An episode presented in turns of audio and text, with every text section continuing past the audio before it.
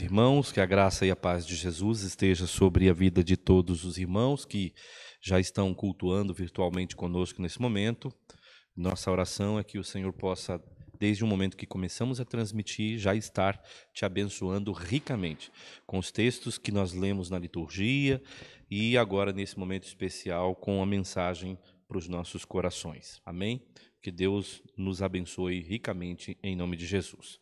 Bem, para que nós possamos dar continuidade ao, à exposição que estamos fazendo já há algum tempo do texto de Romanos, capítulo 8, eu quero convidá-los a abrir comigo as suas Bíblias lá na carta do apóstolo Paulo aos Romanos, capítulo 8, e faremos a leitura dos versículos 35 até o 39.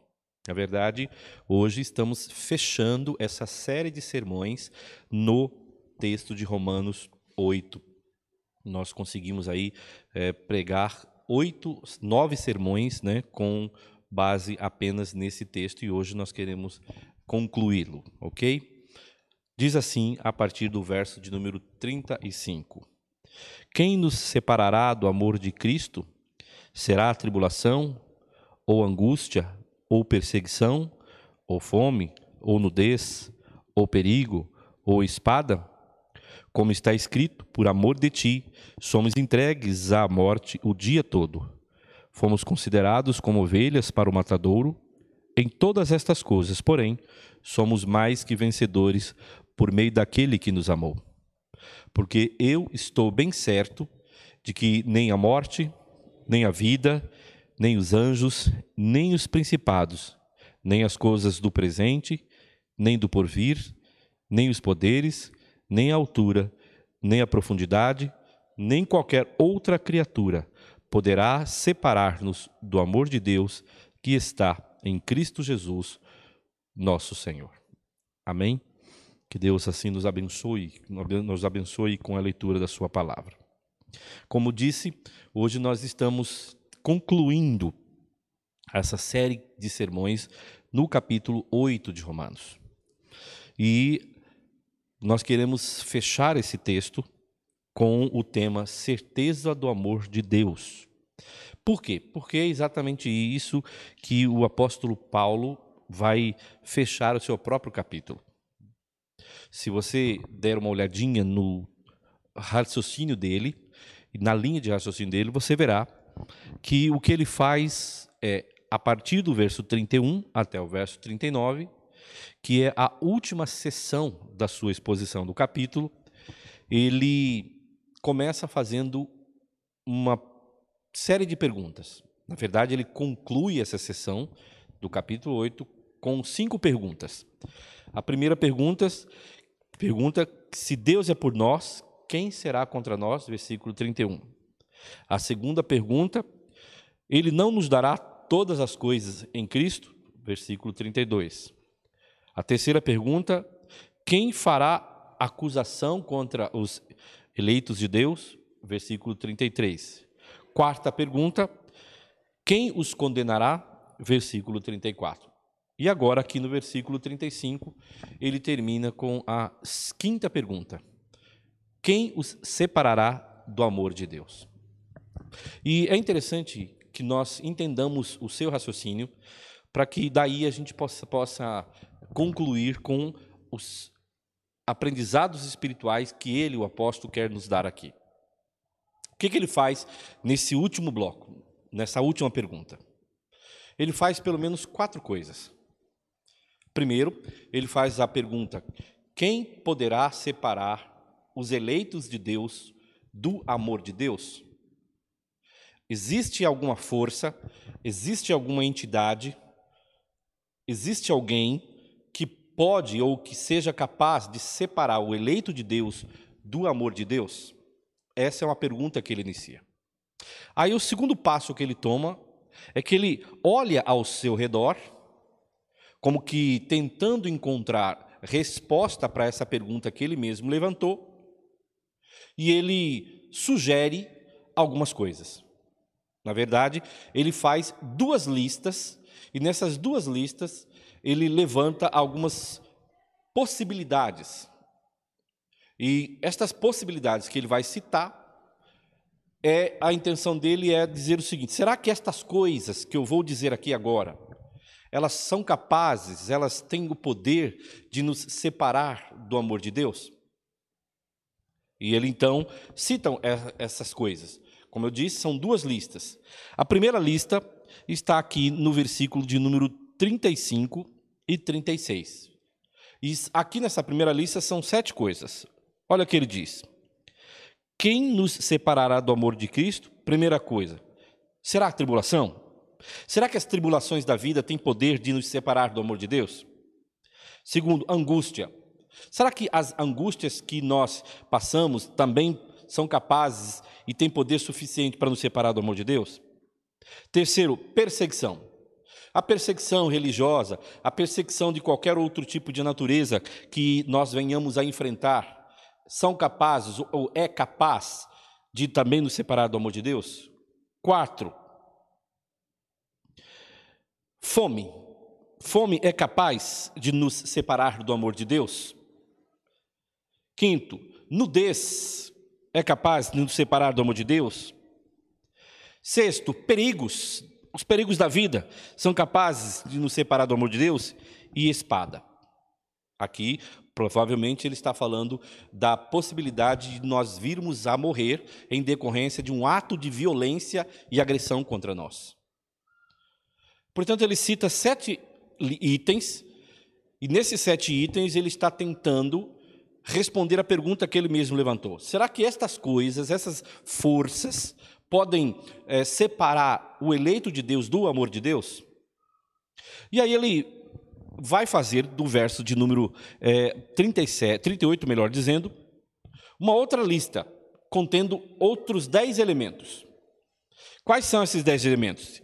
Ele sugere aqui e faz esta citação desses elementos em blocos de dois.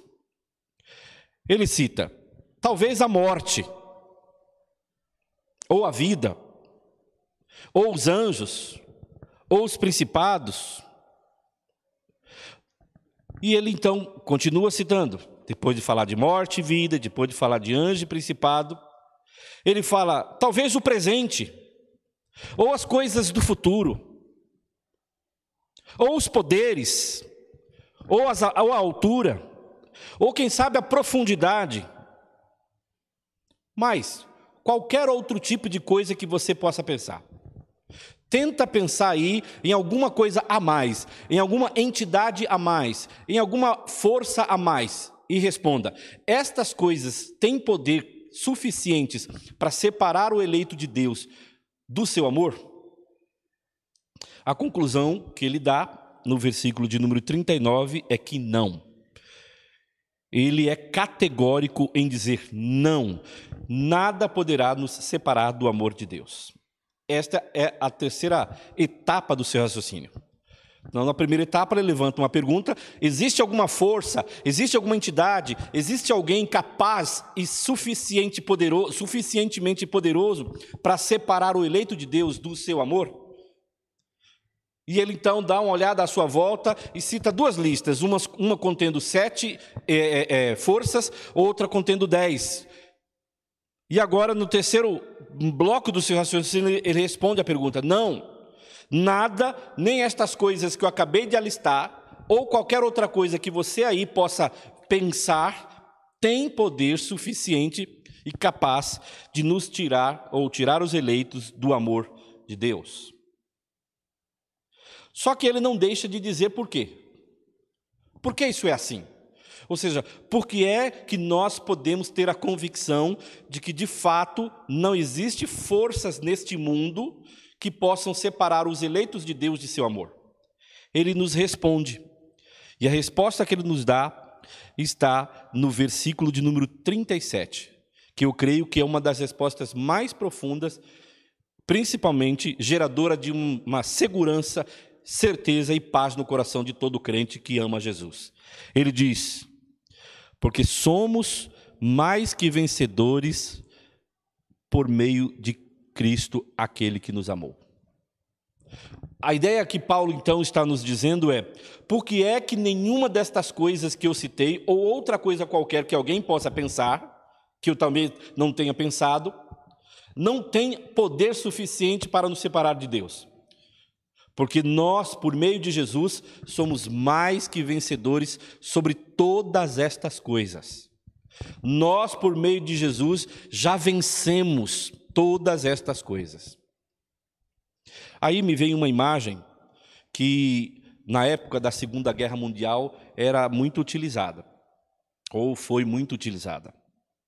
Quem conhece a história da Segunda Guerra Mundial já ouviu falar do dia D e do dia V.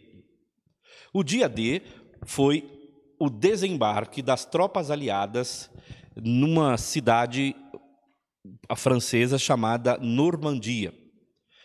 Desembarque esse retratado por diversos filmes. Um dos filmes mais conhecidos é O Resgate do Soldado Ryan. Aquela praia inicial do filme onde as tropas aliadas, elas desembarcam, a vitória naquela praia foi chamado de dia D. Ou seja, o dia decisivo das, da guerra foi, que foi travada na Segunda Guerra Mundial. No entanto, daquele dia decisivo até o dia da vitória final, onde foi assinado o armistício, perdão, demorou um tempo.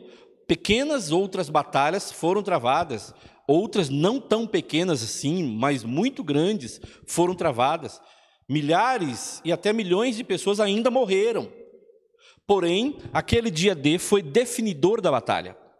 Até que, em todo o processo das lutas e da guerra, eles atingissem o dia da vitória. Lá no desembarque, houve ali a esperança da, dos aliados de que eles poderiam derrotar a Alemanha.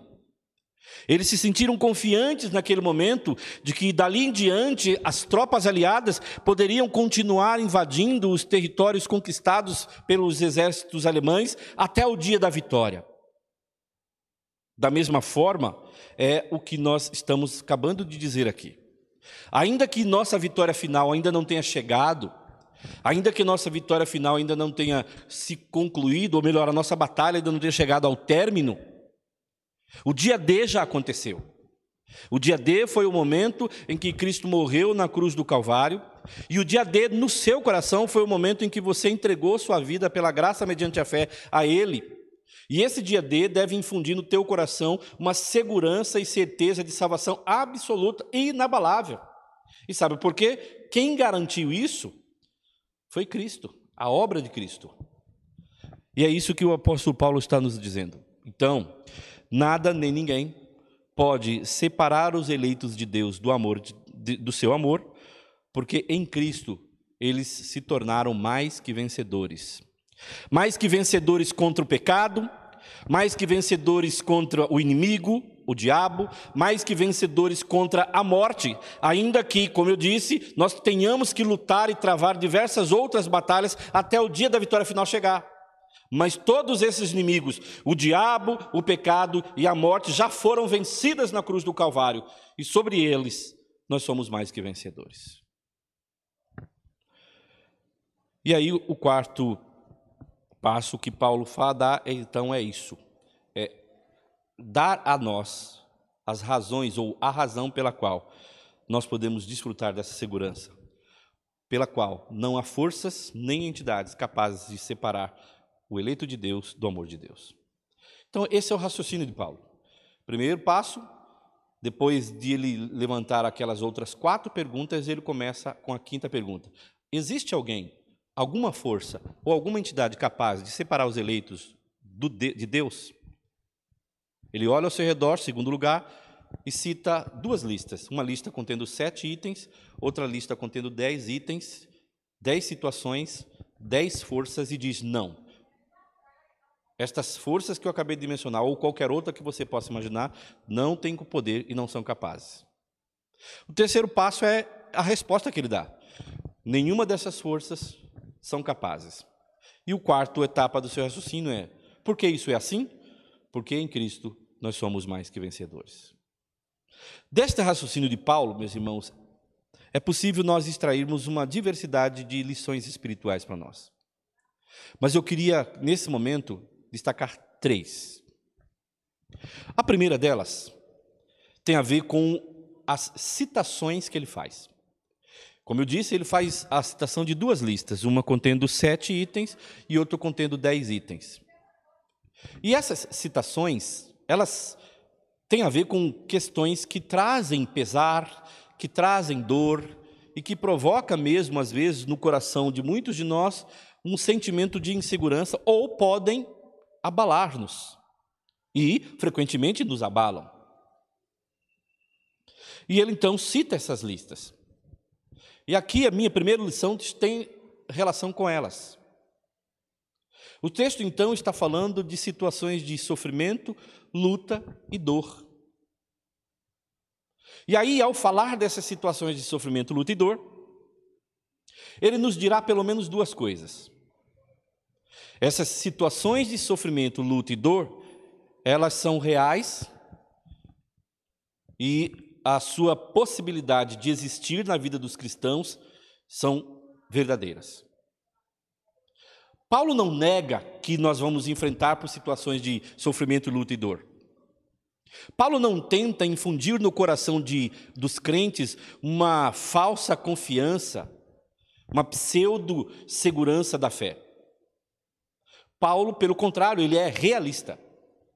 Ele se volta para a realidade, olha para a existência humana e vê nela diversas situações de luta, dor e sofrimento.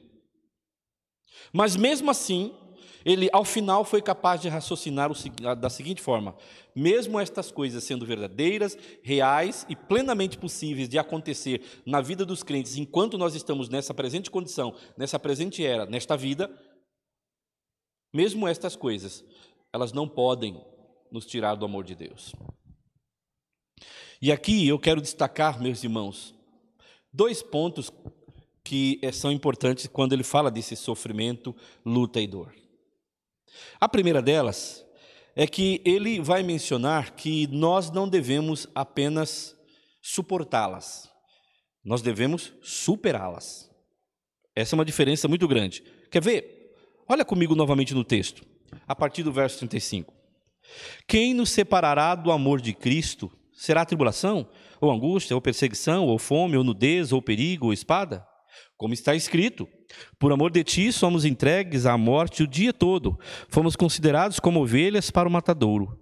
Em todas estas coisas, porém, somos mais que vencedores por meio daquele que nos amou. Às vezes nós falamos das lutas, da dor e do sofrimento como elementos que nós devemos suportar. Devemos suportar a dor, devemos suportar as lutas, devemos suportar as tribulações, devemos suportar o sofrimento. É verdade, em muitas situações da nossa vida temos que adquirir a capacidade psíquica, emocional e espiritual de suportar todas essas é, situações de dificuldades que a vida traz. Mas como cristãos, nós não devemos apenas suportar, nós devemos superar, vencer, ultrapassar. Daí a razão pela qual, no verso 37, ele diz que nós não apenas suportamos estas coisas, mas em Cristo nós vencemos estas coisas.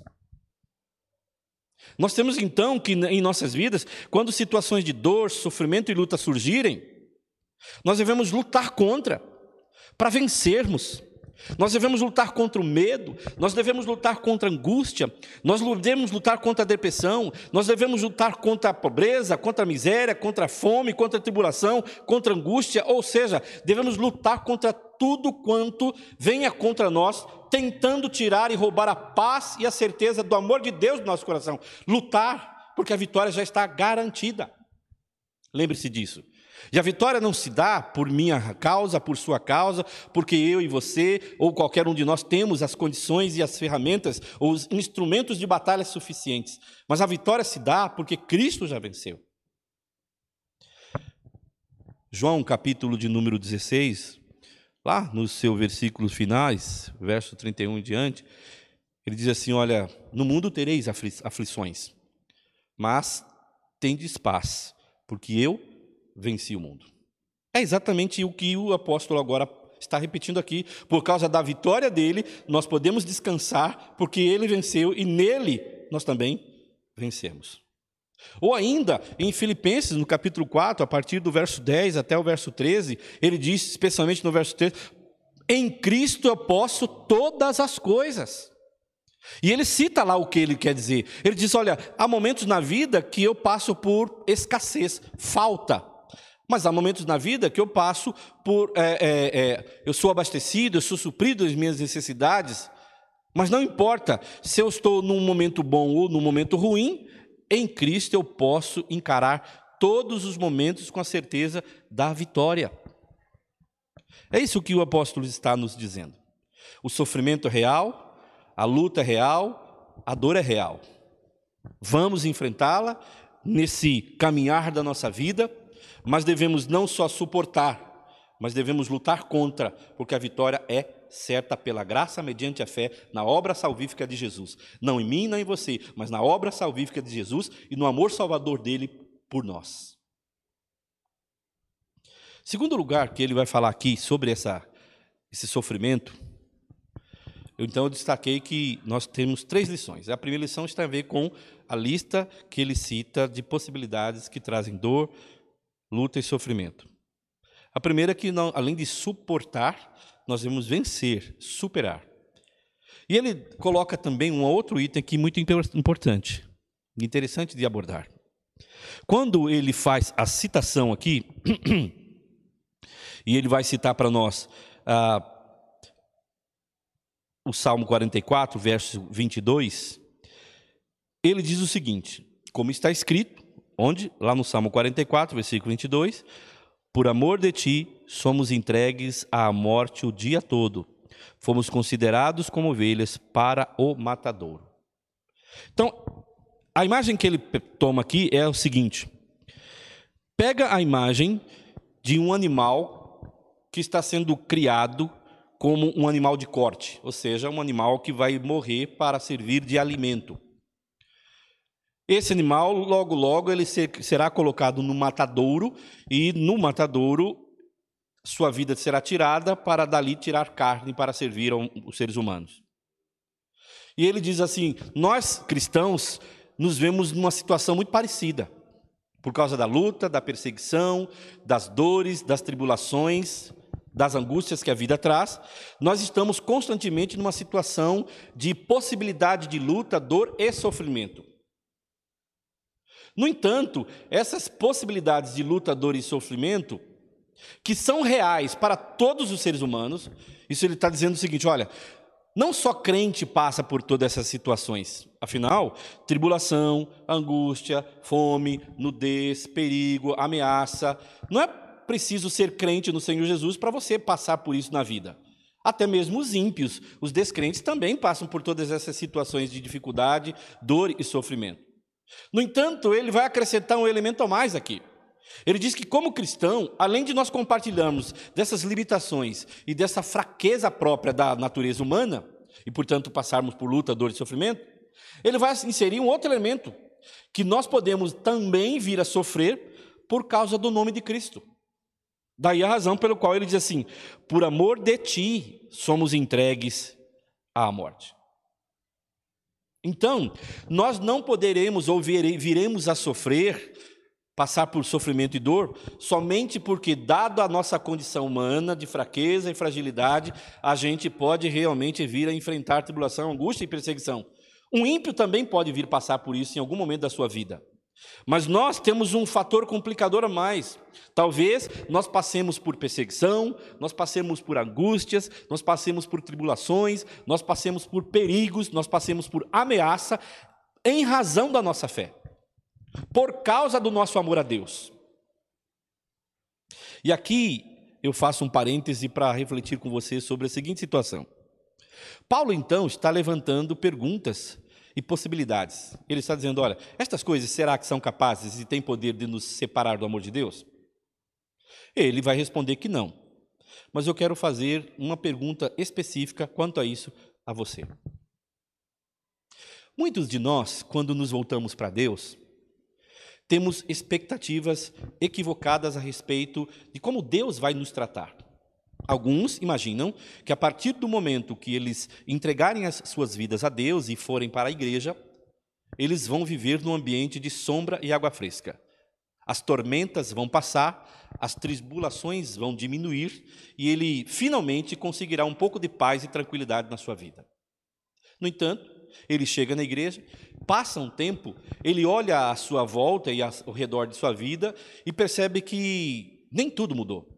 Ele continua passando por lutas, ele continua passando por tribulações, e como se tudo isso não bastasse, ele já, pode, já teve experiências de ser alvo de ridicularizações das pessoas que ele conhecia, do colega de trabalho, do colega da escola e às vezes até de familiares, por causa da sua fé. Por causa da sua fé, agora ele está sofrendo. Por causa da sua de dele ter ido para a igreja ou dele ter manifestado amor a Deus, ele é alvo inclusive de ridicularizações daqueles que os conhecem, e ele com isso sofre e se angustia. Isso é verdade. Isso acontece. Aí a pergunta é: você continuaria fiel a Deus apesar disso?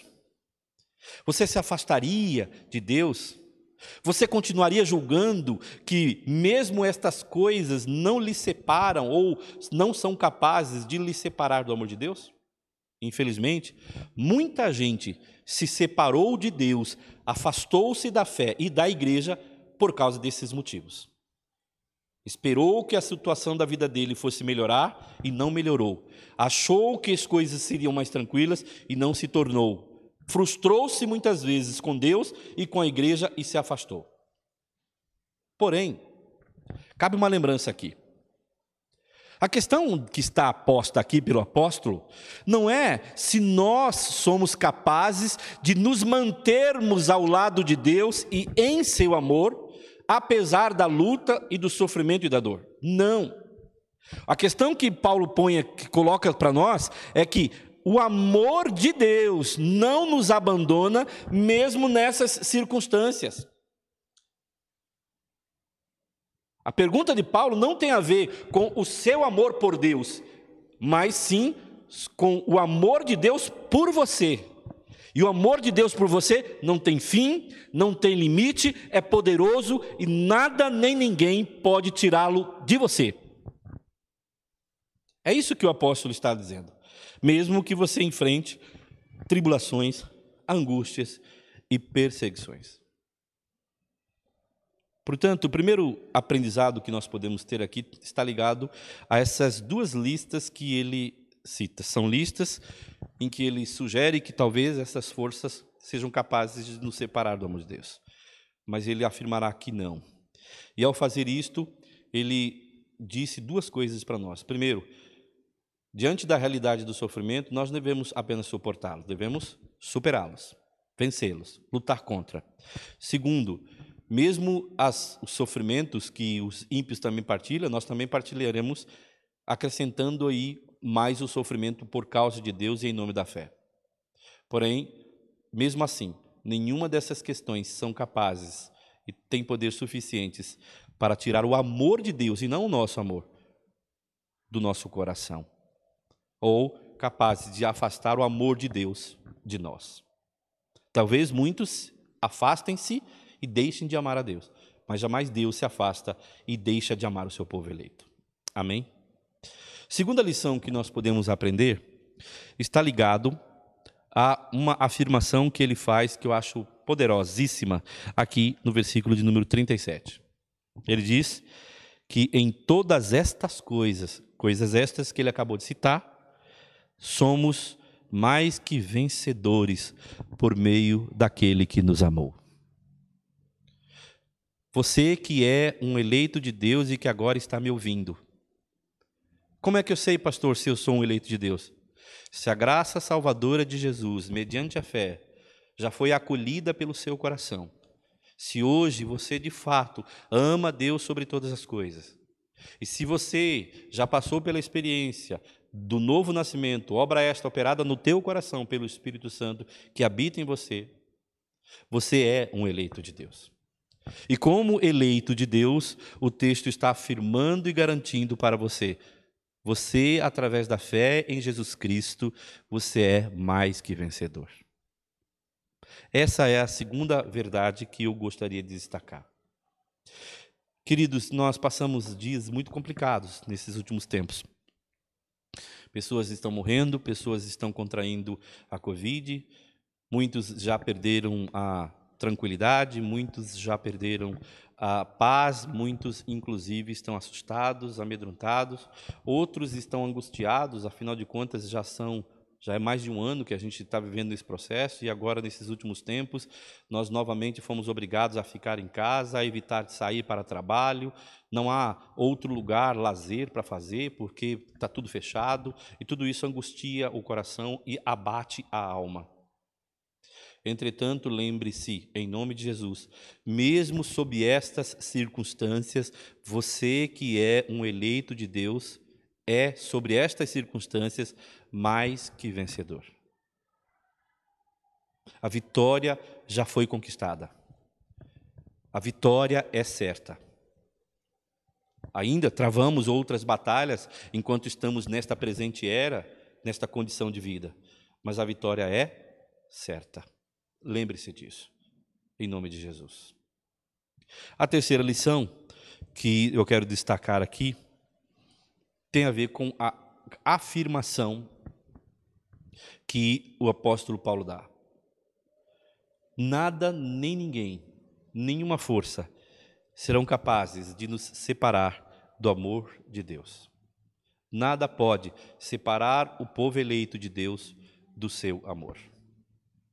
Não porque nós não venhamos a ser tentados a nos separar de Deus, como eu já disse, mas porque o amor de Deus é tão grande, é tão certo e é tão absoluto pelo seu povo eleito, que nada, nem o pecado, pode separar seu amor, pode separar sua graça, pode separar sua atenção do seu povo. Acho que uma prova está em toda a história da relação de Deus com o povo hebreu no Antigo Testamento.